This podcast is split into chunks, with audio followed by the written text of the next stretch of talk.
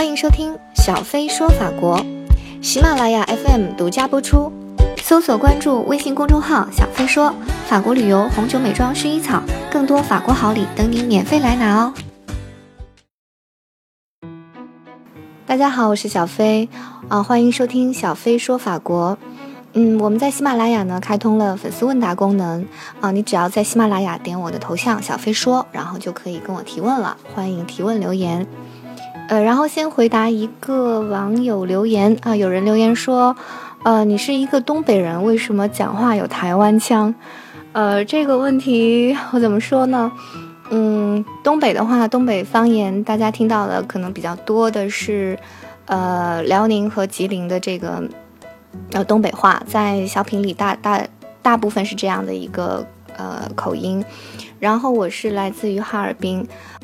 可能哈尔滨的东北话要相对于弱一些，然后有一些词我可以说，比如说，呃，干啥呀？咋的了？你想干啥呀？呃，你跟谁俩呢？那这样的话可能更像东北话吧，但是我们在节目里好像用不到这样子的话。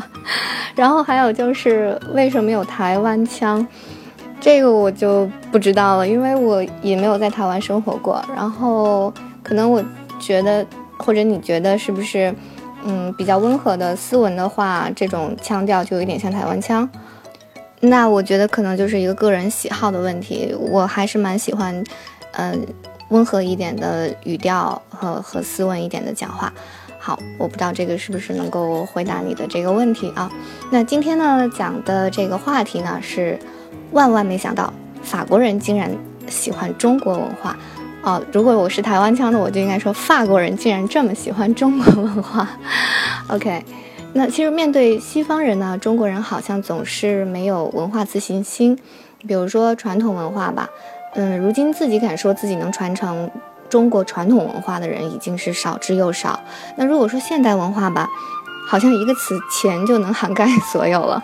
那么，所以到底中国文化是什么？中国人自己好像都说不清楚。呃，曾经有节目啊，在中在法国做过这个街头采访，基本上这个法国的青少年对于中国文化的印象是遥远而模糊的。你说是什么是中国文化呢？是哄抢 LV，是在晴天打伞防晒啊，还是微信抢红包，或者其他的？那就是当。记者问他们：“你们了解中国电影吗？了解哪些中国电影的时候，大部分的回答还是 Bruce Lee 啊，李小龙，或者是 Jackie Chan 成龙。然后问他们对中国的印象，大部分还是局限在长城啊，独生子女政策，好像就没有别的了。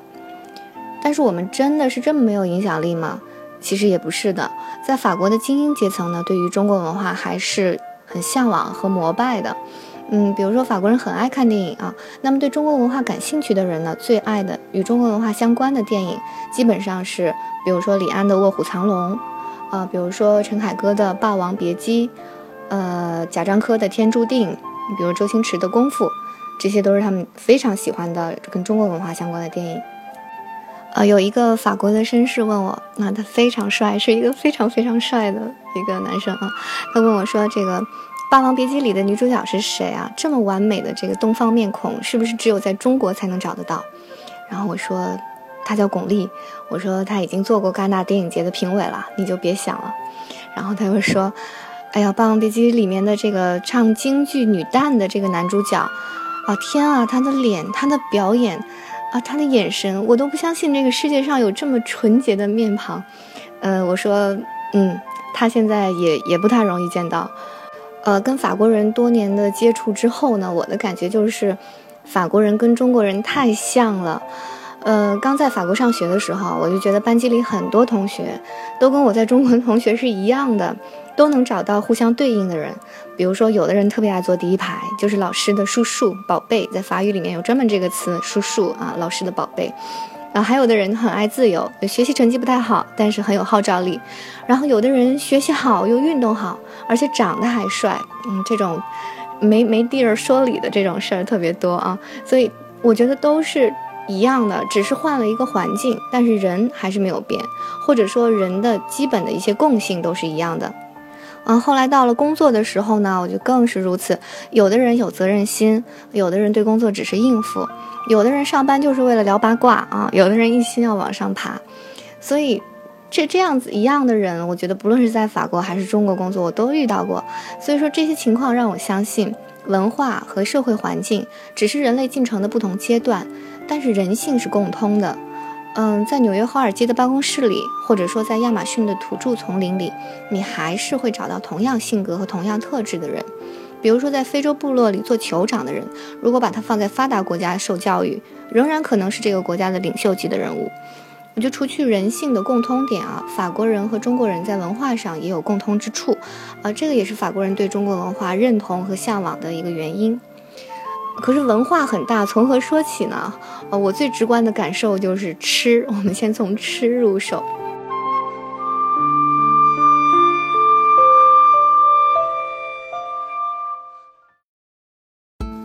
呃，据统计啊，百分之九十以上的法国人都用过筷子。那么，法国每个大大小小的城市基本都有中餐馆，巴黎的中餐馆更是不计其数哈。法国人在欧洲人中呢，也是以吃出名的。这个也是法国人鄙视这个只会吃炸鱼、炸薯条的这个英国人的最重要的一点。呃，中餐呢，通过中国留学生的手艺，已经征服了很多的法国人。像我这种就是只会煮方便面的水平，偶尔做一下锅包肉，我们这个东北名菜锅包肉 就可以收获很多的法国粉丝。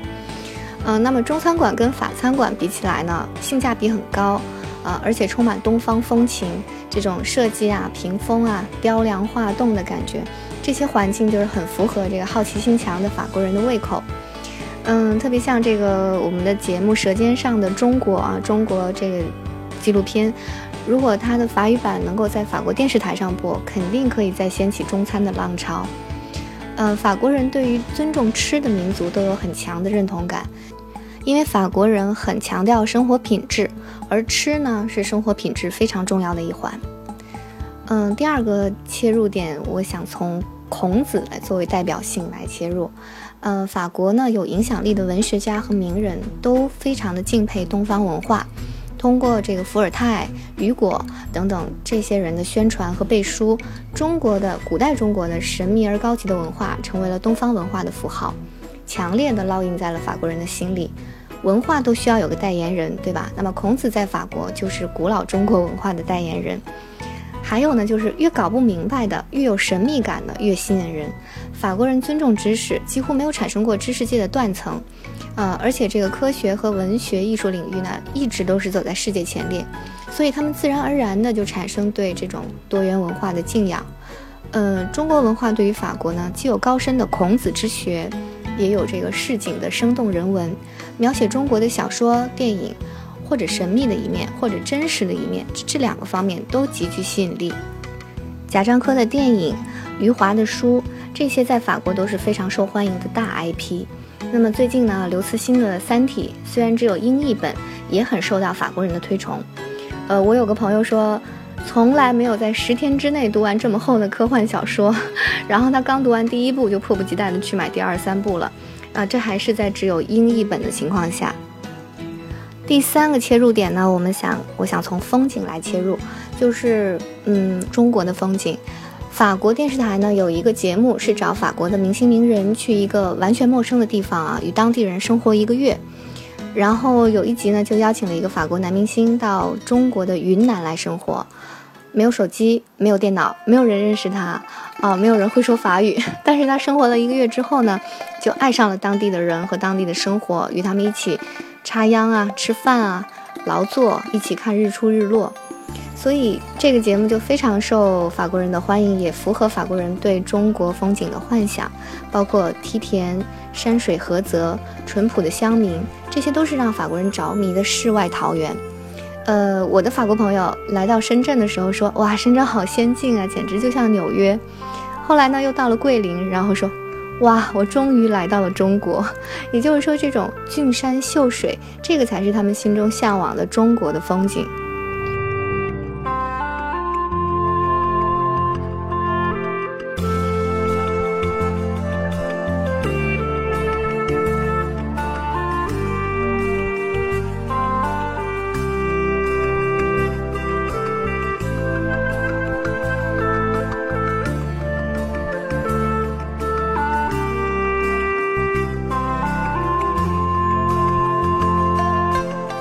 四个维度呢，我想从文字的维度走，就是中文。嗯，现在的法国大学里面啊，几乎都有中文课程。然后很多中国学生为了修学分，也会报中文课啊，这样他能有更多的一个学分。那一些高级的法国高中呢，也已经把中文甚至放在了必修外语的课程当中。嗯，法国朋友们，他们只要一看到我打中文，不论是用手机还是电脑啊，就一脸的崇拜。我总是想问，是怎么用拉丁键盘打出这些勾勾画画的中文字的？呃，我呢就会给他们解释，同时呢，我又被这个法语的语法和词汇经常困扰，所以我也经常很乐意给他们普及中文。我说你们不是讲逻辑吗？对不对？那我们就讲逻辑。比如说水啊、液体啊，那我们中文呢都会用这个三个点儿、三点水这个部部位来部分来表示，我们叫做部首，对吧？那这个就表示你看到这个就表示这个字基本上就是跟液体相关的，它可能就是液体。呃，江湖、菏泽这些，那树啊、木这种植物类的，我们会用木来表示。那看到这个部分呢，就表示这个字可能说的就是一个木本植物啊，或者是木头啊。包括还有就是会议，那我们的这个木是木头，对吧？两个木就是树林，再多一个木就是森林。我说这样是不是很有逻辑啊？啊，然后他们都点头，觉得哎呀，太有道理了，非常有逻辑。然后我说，在这个，但是在语法上呢，我很呃同意这个法语的严谨。就这个让我感触很深的，就是表现在视频上，因为我们做视频节目，或者是做长的呃电影啊，或者是呃其他的综艺节目，呃都是要写上这个字幕的，对吧？那法国人经常就会问，他说你视频里说的是中文，为什么还要打上中文字幕呢？而法语视频和电影就不需要，嗯，我说我我后来就在写思考啊，这个可能就是中文语法的问题。那先不说有些人只想听声音，只是看文字，呃，就算他听声音，可能加上中文的这个字幕也会辅助他的理解。呃，那我觉得这个就是中文语法的问题。比如说我们去吃饭这句中文，如果你没有听到前面的我们，呃，只是听到了去吃饭。你可能就不知道是在说谁，或者是在命令他，或者是在陈述谁去吃饭，不知道，对吧？但如果说你还没有听到去，只听到吃饭，那么就不知道这个是讲的，是将来时要去吃饭啦，还是进行时正在吃饭，还是已经吃饭，或者是怎么样？但是法语就不同，法语对于我们、你们、他们，或者你、我、他这些主语不同的时候呢？后面的动词吃饭也会不同，所以说哪怕你漏听到了前面的主语，光听后面的动词也会知道是谁吃饭。然后对于现在吃、正在吃还是将要去吃，由于时态不同，那么语句的构造呢和动词表示也会不同，所以也能听得到，也能听懂是什么时候去吃或者要表达什么时态。所以我觉得法语的这种语法呢，它会比中文有更少的歧义。呃，那么一个语言它语法的严谨度会不会影响呃讲这个语言的人的处事风格？我觉得这也是一个很有趣的命题。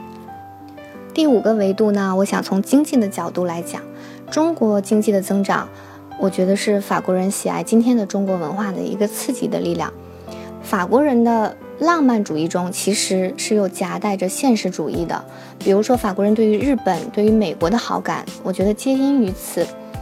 嗯，看到中国人排队买奢侈品的这个势头，我的一个法国朋友就感叹说：“哎，终于有一天法国也是中国的，所以要跟中国人搞好关系。”我觉得他是很明智的。呃，在去法国之前啊，我没学过法语，那就有人告诉我说，法国人很不友好，你要注意啊，他们明明会说英文，也不跟你说，而且呢，很看不起中国人，会使坏，你要小心。呃，但是到了法国以后，我碰到的法国人都是努力的用英文来跟我交流，啊，总是怕自己讲的不清楚，然后帮我去更多的解释。那我收到的反馈也大多是呃笑容和帮助，这就经常让我思考，这是为什么呢？是我运气好，遇到的人好，还是说我太傻，我看不到别人的黑暗面？嗯，我觉得有时候很难说。究竟是你定义了别人，还是别人定义了你？所以说，到底什么是中国文化呢？这个话题很大，但我觉得其实也很小。其实中国文化，不就是被一个个真实的中国人来定义着吗？你是开放的、包容的、有活力的，自然也会被同样有认同感的文化所认同，甚至追随。我觉得法国人如此，其他国家的人也是如此。